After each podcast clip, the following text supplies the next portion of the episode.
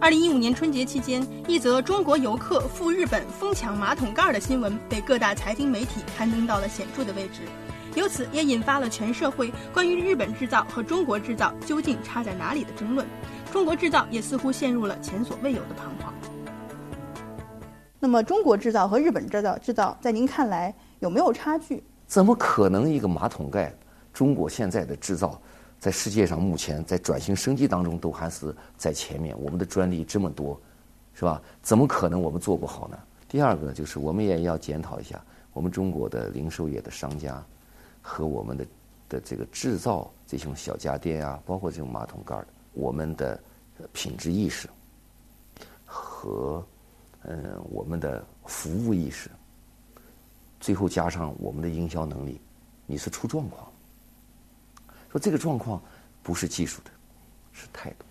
拿一个马桶盖说你中国的技术好吗？日本的技术好。中国的很多技术日本没有，日本的很多技术中国没有。那消费心理上为什么呃国人会有这种更认欧美或者日本品牌的这种心理？这个消费心理，我们国家还要好好的想一下，我们的关税是怎么弄的？嗯。为什么大家要出去去买那些东西回来？因为便宜。对呀，我们的关税高，他必须要把这个价格，啊，要加上它的关税，再加上它的利润。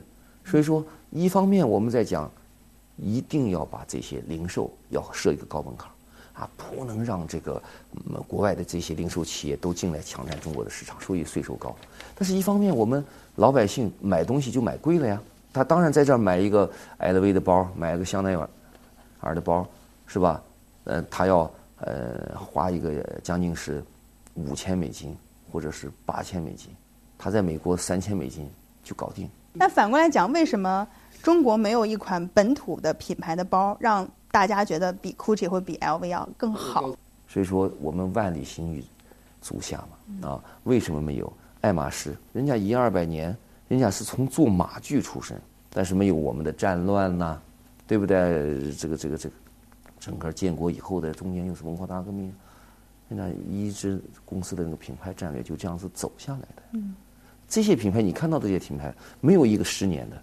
对，毕竟中国改革开放也才刚刚三十多年。对，中国的品牌还很年轻。对，当然也有一些新起来的品牌。你说咱们一些电子品牌，咱们中国的阿里巴巴是吧？呃，电电商，当然还有一像意大利的那个 Zara 那样子的，是不是啊？也都是新兴的商业模式。